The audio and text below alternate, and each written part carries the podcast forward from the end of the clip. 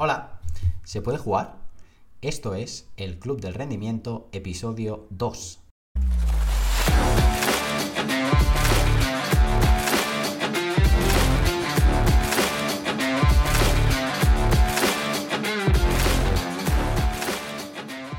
Hoy tenemos a Alicia Roca, una bailarina profesional que ha hecho tours con Rosalía, con Lola Índigo, ha salido en videoclips de Anita, Nati Peluso, Wisin y Yandel, Melendi, la lista es muy larga.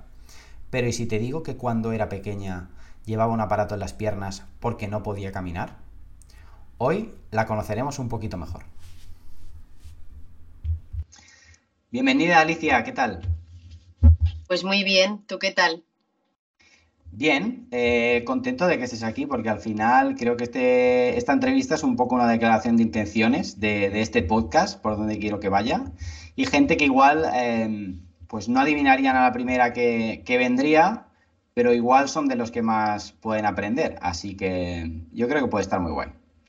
Seguro que sí, seguro que sí. pues mira, te quería empezar preguntando... Em, un poco sobre el baile y tu sector y cosas que todos podamos conocer y poco a poco ya llegaremos a ti, ¿no? Vale. Entonces, algo que puede conocer todo el mundo y además ha sido reciente, te quería preguntar qué opinas de la actuación de la final de la Super Bowl de este año de Rihanna. Vale. A mí personalmente me encantó, pero porque mm, aparte de que siento que Rihanna es una artista que te guste más o menos, todos los temas que ha sacado son hits. Y eso es algo en realidad complicado como artista. Entonces, claro, eh, entre los bailarines era como muy sonado que hacíamos apuestas de qué canciones iba a cantar, porque es que todo lo que tiene son hits. Entonces tenía que elegir. ¿Sabes? Porque hay gente que a lo largo de su carrera tiene una, carrera como artista muy larga, pero tiene como tres o cuatro hits, pero es que ella tiene muchísimos, es como que canción que sacaba, canción que se convertía en hit, y entonces como que tenía nuestras apuestas de cuáles iba a meter y no. Y la coreógrafa que ha hecho el show, que es Paris Goebel, para mí es una de mis favoritas, es increíble, entonces ya tenía como muchas expectativas y a mí no me defraudó para nada. Siento que es un contenido quizá para la gente que no es bailarina, no es tan show como a lo mejor fue el de Jennifer López, pero para los que somos bailarines, em, lo que estaban bailando era, muy, era mucho groove y era como muy disfrutable. En plan, yo siento que los bailarines em, todos hemos sentido las ganas de decir, ¡buah! Es que si hubiera estado ahí, me lo hubiese gozado. Era como un, como un show para disfrutarlo, ¿sabes? Bueno, y además en este caso también ayudarla a, lucir a ella porque igual tampoco ella podía participar tanto a nivel de, baile, ¿no? Claro. Tampoco, yo no siento que Rihanna sea una artista que sea una super bailarina como a lo mejor J-Lo o Beyoncé, pero a mí me gusta que ella sea así, porque lo que para mí ella tiene es como un montón de rollo. Entonces, como que no se está matando a bailar, pero cuando hace como algunos pasitos así de rollo le queda súper natural, que a mí eso me encanta, que sea algo como que es natural en ella, ¿sabes? No, no todas que matarse a bailar y aparte obviamente que está embarazada. Pero yendo a, esta parte de los bailarines, eh, en este caso los bailarines casi todos iban tapados, eran irreconocibles a nivel de, de cara entonces, esto es un tema que a mí me interesa mucho porque al final sois un perfil como muy importante, casi protagonista porque estás ahí en primera fila, pero a la vez secundario. Siempre, siempre secundario. Yo creo que a no ser que seas un bailarín, un solista de una ópera, de ballet o, de una compañía de contemporáneo, que realmente la gente te está yendo a ver a ti, eh, yo al menos siento que siempre que, que bailo con artistas al final la gente paga la entrada para ver al artista o la gran mayoría de gente. Entonces tú vas a sumar a ese todo, pero siempre secundario.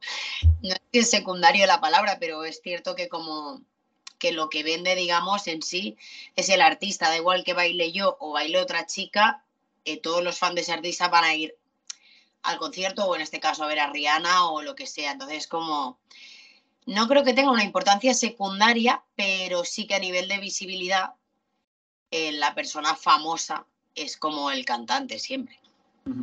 Hace poco me, bueno, estos días sabía que íbamos a hablar y hace poco me regalaron un libro de casualidad, ¿eh? hace pues menos de dos semanas, que es de un ciclista y a mí tampoco es que me apasione el, ciclismo, ¿eh? es, este, se llama Gregario, que es de un ciclista que siempre ha estado como en el, en el pelotón. Entonces, él nunca ha ganado carreras y cuando estaba pensando en nuestra charla y leí la contraportada, no sé hasta qué punto los bailarines a veces os sentís así, porque la contraportada pone, durante 11 años fui ciclista profesional, competí en las carreras más duras que existen, los mejores equipos me querían en sus plantillas y me pagaban bien, aprendí a sufrir y a darlo todo, pero nunca gané nada, estaba ahí solo para ayudar.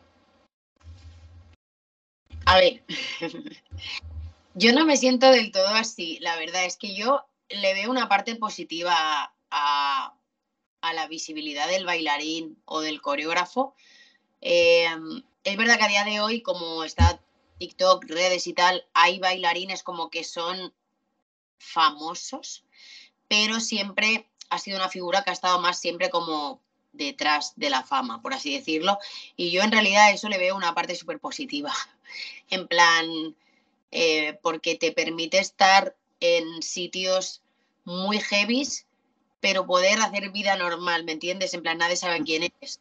Tú formas parte de ese pedazo de show, a lo mejor estás en el, en el escenario más grande del mundo, en el, en el mejor show del mundo, y luego sales por la puerta y puedes ir tranquila porque nadie sabe quién eres. Y para eso no siento que sea una falta de reconocimiento, o sea, lo, lo vivo como algo positivo eso, o sea, ese punto. ¿eh? Luego hay otras partes de, del bailarín que a veces siento que sí que hay artistas, no todos, que ponen a los bailarines como de fondo.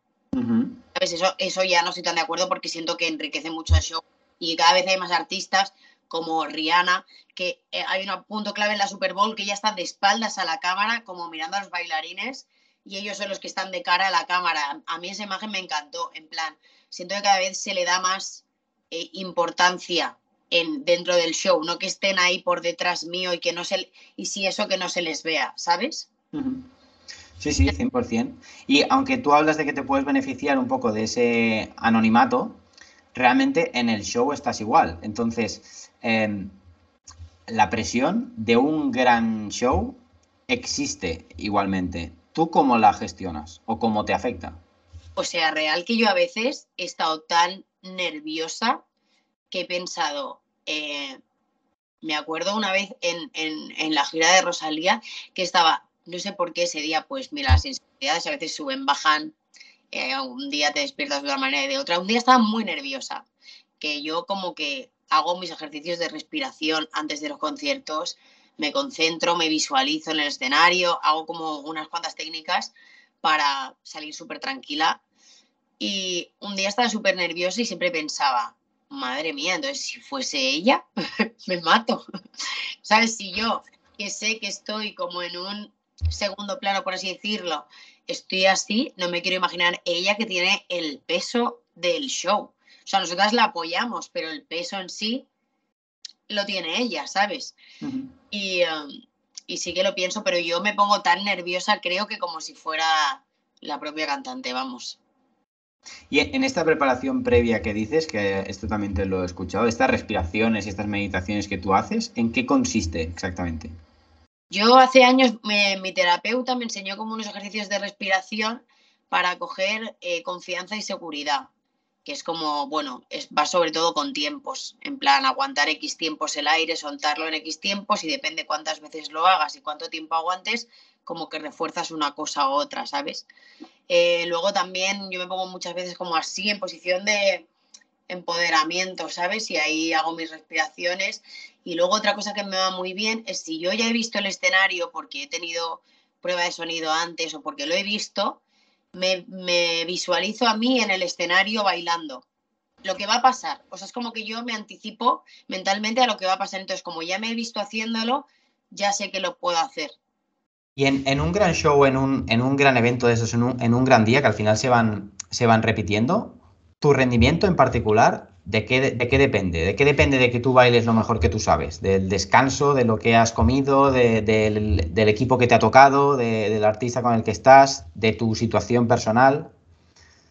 Vale, em, obviamente al final es una mezcla de todo, pero sí que tiene importancia lo de descansar, comer y tal, porque cuando a veces llevamos unos cuantos seguidos, pues se nota un poco el rendimiento, pero yo creo que, que lo que hace al final como que brilles más es más como el feeling, ¿sabes? Si tú ese día estás especialmente conectado con, el, con tu equipo, con el artista, con la música, siento que eso a mí me hace brillar más porque a veces estoy cansada, pero da igual, saco de donde sea pero si estoy como apagada a nivel de feeling, aunque haya descansado bien, comido bien eh, y tal, es como que no termino de brillar. Y hay días que, em, casi siempre por suerte, que estoy como conectada, es como un feeling como de, como un sentimiento, yo siento que es como que escuchas la música, cierras los ojos y dices, vale, ya está, hoy sí, hoy, hoy se brilla. Es que lo sé. ¿Y algún día de estos que dices, eh, hoy tengo un día de mierda y, al final estás mal y ese día toca, toca rendir porque toca show y es, lo que hay. ¿Cómo recuerdas alguno de estos y cómo lo has sacado adelante? Sí, recuerdo alguno de estos de que te haya pasado algo y, tú estés pensando, yo no sé cómo voy a salvar este show porque no estoy.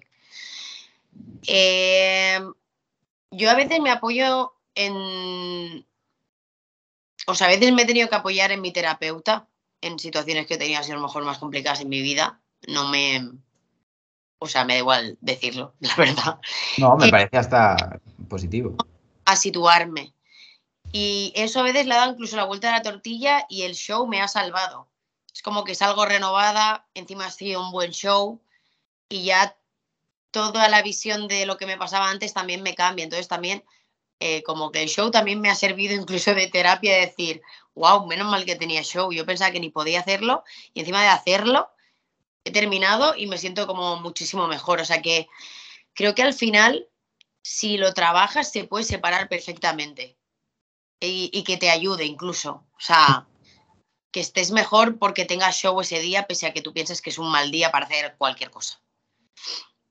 Y a nivel de, hablando de, cosas, de dificultades y cosas que no funcionan, tu, tu, inicio tampoco fue lo más fácil. O sea, con el baile, alguien, ahora te vemos en esta entrevista, vaya flow con la, con la gorra, Alicia es una crack y tal, pero parece como que has nacido, que sabes bailando, que eres una máquina y que, y que lo sabes todo, ¿no? ¿Cómo fue tus, tus inicios realmente? Pues mira, yo es que ni siquiera nunca pensé en dedicarme a bailar porque yo no me acuerdo porque era muy pequeña, pero según mi madre yo daba tres pasos y me caía de boca caminando porque tenía las, las tengo, no tenía, las dos bolas del fémur en rotación totalmente interna. O sea, yo debería caminar hacia, hacia allí. Entonces, de pequeña, claro, hacía así, pum, pum, me pisaba mi propio pie y de boca. Entonces empecé a llevar aparatos, y cosas en las piernas para al menos poder caminar un poquito más. Ahora caminaré como así, un poquito. Entonces era como inviable. Aparte, había uno, a mi madre le comentaron que había una operación, bueno, a mis padres, pero que, bueno, claro, pues había que abrir la cadera, rotar las bolas del fémur y tal, y que era una probabilidad muy alta que en silla de ruedas y que lo mejor es que conviviese con esta manera de, con esta forma de mis piernas. Entonces llevo desde pequeña, desde que tengo uso de reacción, de, mm, o sea, desde que me desde que tengo la razón activa, por así decirlo, em, yendo a podólogos, médicos de las piernas, cambiando de aparatos, durmiendo con aparatos, eh, cambiándome de plantillas todo el rato, caminando, yendo al cole con los zapatos del revés. Eh, así, entonces yo me apunté a bailar con cinco años así Primero me apuntaron a patinaje artístico porque como se patina hacia afuera y tenía peso en los pies, hice 10 años de patinaje porque eso me iba a ayudar a caminar un poquito más recto, porque al llevar peso pues me acostumbraba. Y luego ya me apunté como hobby a flamenco y cosas así, pero porque mi madre iba a bailar y me apunté, pero eh, mi madre le decía a la profesora que no hacía falta ni que me sacaran el festival porque lo hacía fatal, obviamente, es que era horrible. Y nada, creo que ya fue como, nunca me he desvinculado del baile, pero nunca tampoco pensé que me iba a dedicar a esto hasta los 18 o así, que dije, bueno, voy a tomármelo un poco más en serio, pero nunca se me ha dado bien, simplemente, o sea, ha sido trabajar, trabajar y trabajar y cuando ya me di cuenta que era lo que me gustaba, pues eh, trabajar más duro que nunca, pero, mm, o sea, no tenía talento como estos niños que ves que bailan bien prácticamente desde que nacen. y, claro, esto eh, en tu caso parece como una historia así muy épica, ¿no? De no, saber andar y ahora puedo bailar y hacer brillar los shows a los mejores artistas del mundo. Pero en general, sin solo pensar en ti, ¿qué crees que eh, en el baile qué marca más la diferencia? ¿El talento o la mentalidad? Porque entiendo por un lado que el talento al final es arte, es una forma de arte, pero luego la profesión en sí también requiere mucha constancia, mucho sacrificio y mucha dedicación. Entonces, ¿qué crees que marca la diferencia? Yo siempre, o sea, yo siempre pienso que el talento es una ayuda que te viene innata. Si la tienes y sabes usarla, siempre vas a tener esa ayuda. Entonces siempre es un plus extra que tienes a tu favor. Pero si simplemente la tienes y no sabes trabajarla y no, mm, no sabes hacer un buen uso de esa ayuda que te ha venido dada, no sirve de nada. Yo se lo digo a mis alumnos a veces, ya podéis bailar increíble, que yo eh, cuando estamos de gira y tal, al final convives con gente, ¿sabes? Entonces, siento que al final, aparte de bailar bien, para ser una buena bailarina tienes que ser una buena persona y tener unos valores y que yo como coreógrafa, por ejemplo, tendría muy en cuenta eso para coger un equipo de bailarinas que sé que a lo mejor se van a ir X meses de gira juntas. bueno, al final lo que tú dices, igual el, talento te salva un día y lo otro te salva a todos los demás, que igual son más importantes, ¿no? Y en, proyectos grandes o en cosas a medio o largo plazo, pues es obvio que lo, que lo necesitas. Y, para cerrar el tema este de los, los orígenes, de, orígenes de un bailarín o alguien que pueda entrar a, este mundo, ¿tú qué crees que es más importante? Ya sé que te lo planteas así como una dualidad y no es tan así, pero eh, ¿es mejor venir de un entorno eh, más humilde y tener mucho hambre y nunca haber tenido nada? ¿O es mejor venir de un entorno acomodado en el que igual tienes más facilidades? Y te lo pregunto porque, así como en el deporte a veces hay deportistas que les ha costado muchísimo llegar y no han tenido nada, y entonces hay cosas eh, que valoran mucho más. Este tipo de profesiones, como el baile es una de ellas, a veces, hasta que tú no entras en una dinámica que estás y puedes vivir de ello, igual tampoco es fácil si, no tienes la situación que te acompañe, ¿no? Claro. Eh, ya, a ver, en mi caso, yo siento que a nivel moral, por así decirlo, al darle más valor a las cosas, es lo que tú dices, como que vas con más hambre y como que, que valoras cada paso que, que, das en el proceso y entonces como que la recompensa cuando llega también se disfruta más y eso es lo que yo he vivido, más o menos, ¿no? Pero sí que es verdad que a veces, pues sobre todo cuando era más pequeña, que, que me enfadaba, la gente con más posibilidades, pues ha tenido más facilidades. Por ejemplo, eh, yo me acuerdo de una amiga mía que iba mucho a Los Ángeles a formarse, porque a Los Ángeles siempre íbamos todos a formarnos, y siempre iba con otra chica que económicamente tenía muchos más recursos que ella. Pues claro, la, otra chica se pudo mudar a Los Ángeles porque se pudo pagar un visado, porque no sé qué y tal, y mi amiga, que tenía el mismo talento, no, no pudo, porque al final el dinero hace. sí te puede abrir puertas más fácilmente o tener más recursos más fáciles, pero a nivel moral quizá eh, viniendo desde otro origen más humilde, lo vives diferente, que al final te como que te recompensa más, ¿sabes? Sí. Y de estas dos amigas que dices que uno se pudo quedar porque tiene las facilidades y la otra no, a día de hoy, eh, ¿están en sitios diferentes o han llegado al mismo lugar? A día de hoy creo que la que se mudó ya no baila, ha ido por otro camino y mi amiga sigue bailando. Es una máquina. Bueno, es una buena respuesta, ¿no? Y de esto que decías de, de, enfadarse cuando vas creciendo y cuando entras en este mundillo, está el tema de los castings, que aquí lo que te que preguntar es em, cómo gestionas tú el no, qué, es lo peor y, muy brevemente, ¿cuál ha sido tu evolución gestionando el no en un casting? De cómo era al principio y de cómo ha podido ser más adelante. Vale. Eh, obviamente antes no me lo tomaba bien pero por mí misma, ¿eh? porque yo como que me veía muy preparada en clase, llegaba al casting y por inseguridad no lo hacía bien. Entonces yo me enfadaba conmigo misma y no me cogían, en muchos no me han cogido y, es que yo lo decía, digo, es que yo tampoco me hubiese cogido, ¿sabes? Entonces, em, a mí al principio no me gustaban nada los castings, era como que una presión que no me favorecía para nada.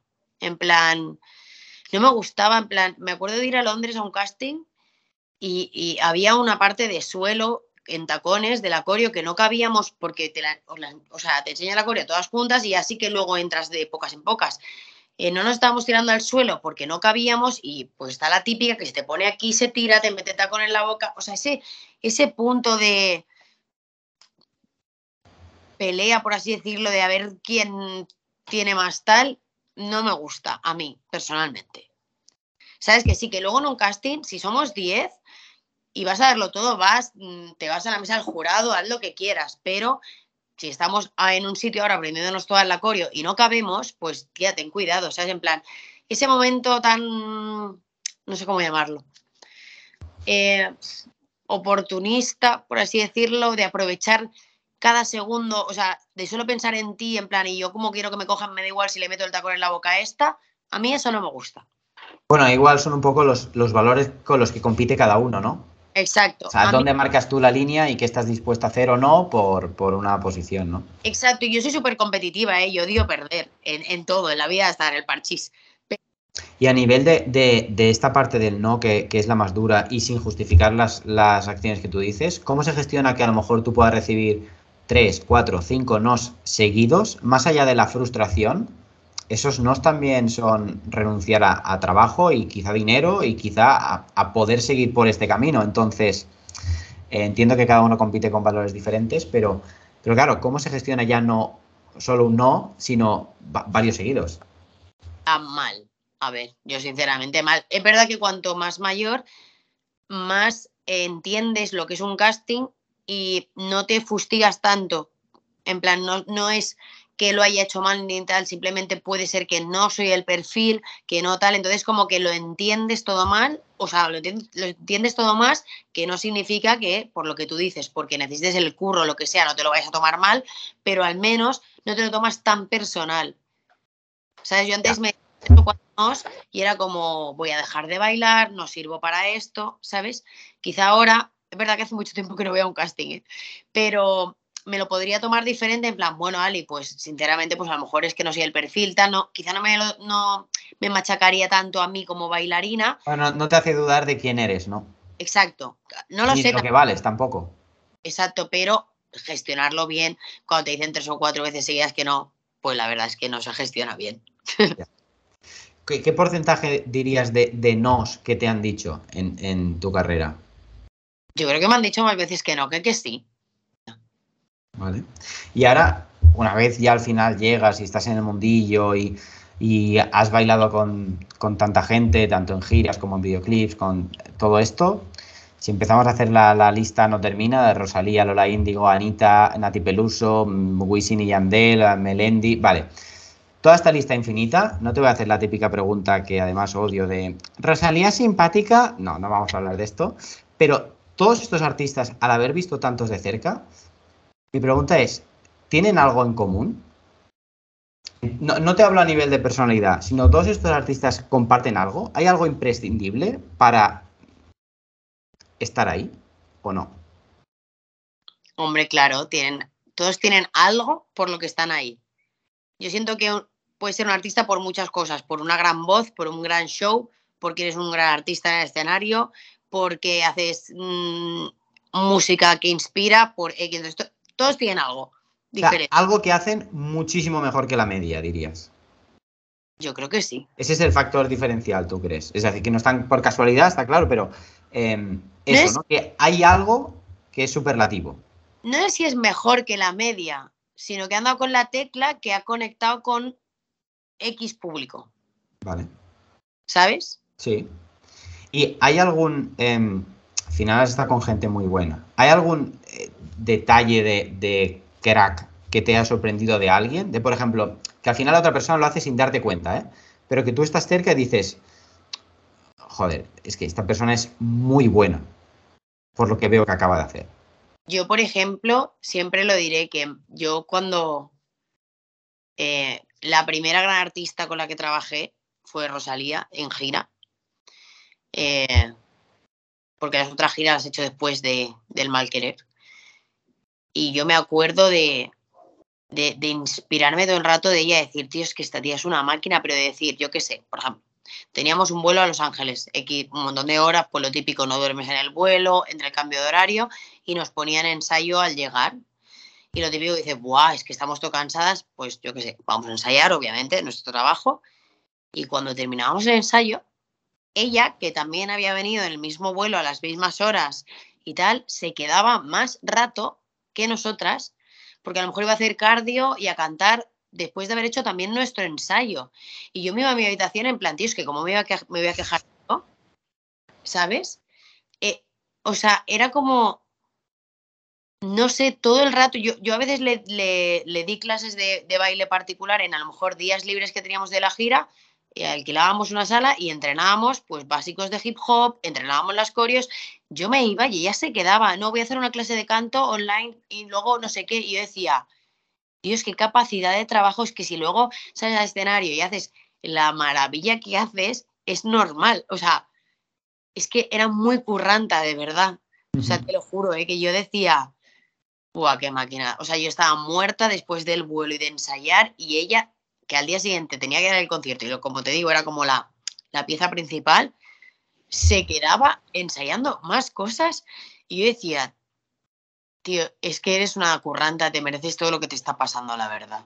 Bueno, igual es cuando se juntan esas dos cosas que hablábamos antes, ¿no? Muchísimo talento con muchísima capacidad de trabajo y una mentalidad brutal. Claro, cuando se alinea todo eso, ya sea para cantar, bailar, hacer deporte, cualquier otro trabajo, pues al final por eso son los mejores. En realidad eso ¿eh? con, con, con, con, Lola igual y con artistas que he trabajado, todos son súper currantes, pero esa fue como la primera vez que, que lo viví tan de cerca y me acuerdo que me, me impactó muchísimo y creo que me, me inspiró y me, y me hizo como ver el trabajo de otra manera, ¿sabes? En plan de, de que se puede, tío, en plan de, de que, que, hay que trabajar, ¿sabes? De, de, que no está dado, ¿sabes? En plan que, y... que ya tenga un talento innato, pero que lo trabaja muchísimo. Exacto. Sí, sí, sí, que al final son dos cosas complementarias. Eh, y ya que has sacado el tema de, de la, de la coreografía. Vamos a, a, a, cerrar con esto, que también quería hablar de ello. Eh, y es, ¿qué procesos, y cuando te toca este rol, qué proceso sigues tú para crear una coreografía desde cero? Vale, para mí, lo primero es la música. O sea, mi motor es la música. Entonces, para coreografiar, por ejemplo, si tengo que coreografiar un tema, pero cualquiera, no que me digan tienes que hacer esta canción, primero tengo que escuchar música mucho rato, o sea, dedicarle mucho tiempo a escuchar música y ver cuál me hace vibrar. Una vez selecciono lo que, porque depende del momento del, del, mes que estoy, me vibra más un tipo de música a otro, o sea que va cambiando. Entonces tengo que verme, por ejemplo, ahora tengo que coreografiar para el lunes, ¿vale? Pues yo esta tarde me voy a empezar a poner música porque no tengo claro en qué mood estoy, a veces lo tengo claro, ahora mismo no lo tengo claro. Dejar ver qué me fluye, qué me hace vibrar. Cuando lo encuentro, pues me pongo en bucle la canción mientras frego los platos, me ducho. Entonces, como que mi cuerpo y mi oído naturalmente seleccionan qué parte de la canción es la que más me hace vibrar de toda la canción. Y a raíz de ahí empezaría haciendo freestyle, que es como que pongo la canción y simplemente me muevo libremente con lo que me nace de manera natural, no forzado, y entonces cuando van saliendo cosas interesantes las fijo. En plan, a esta secuencia mmm, que me ha salido naturalmente, la voy a fijar porque se supone que luego se la tengo que enseñar a otra persona. No estoy haciendo freestyle, sino que estoy montando un acorio. Y entonces voy fijando secuencias y normalmente si es para un artista o algo me gusta como dormirlo y ir revisándolo. Al día siguiente lo vuelvo a hacer, ah, pues esta conexión no es tan natural, prefiero esta. Y luego también me gusta mucho mirar qué es lo que dice la canción. No, no, pero, pero me flipa lo que dices porque, o sea, cómo es el proceso este creativo, porque tú partes de lo que te nace, porque claro, te quería preguntar cuál, cuál es el, qué, papel o, cómo juega la creatividad ahí. O sea, tú dejas que, que salga lo que tenga que salir y luego le das forma y le das una estructura. Exacto.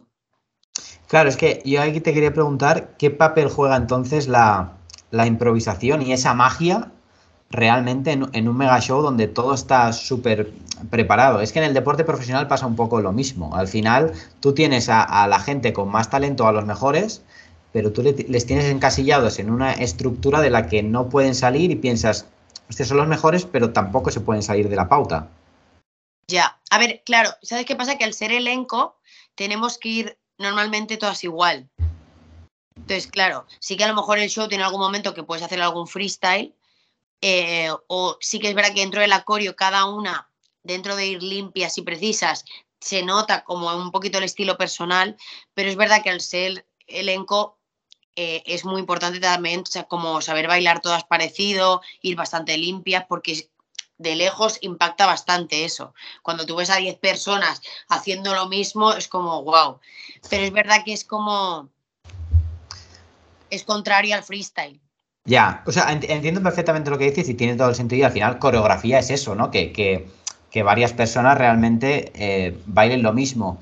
Pero la, la reflexión está de Hostia, al final lo que a ti te sale, por ejemplo, hacer en tu casa esta tarde, como tú dices, para preparar una coreografía desde cero, igual tú no estás en el mismo mood ni con la misma energía que puedes estar en un mega eh, escenario con no sé cuántas mil personas, no sé cuánta puede haber o no sé cuánto es el máximo que has, que has hecho.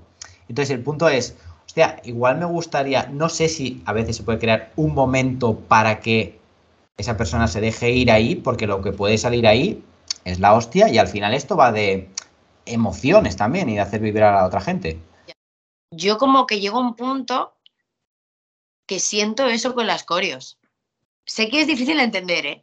pero es como que la coreo al final la haces tuya, ¿sabes? Y la, y, la vibro igual. Pero es verdad que muchos shows, la gran mayoría, siempre tienen algunos momentitos que el bailarín hace freestyle. Y vale, pues eh, cierro con dos preguntas. Esta, ya para que yo creo que le pueda servir a, la gente.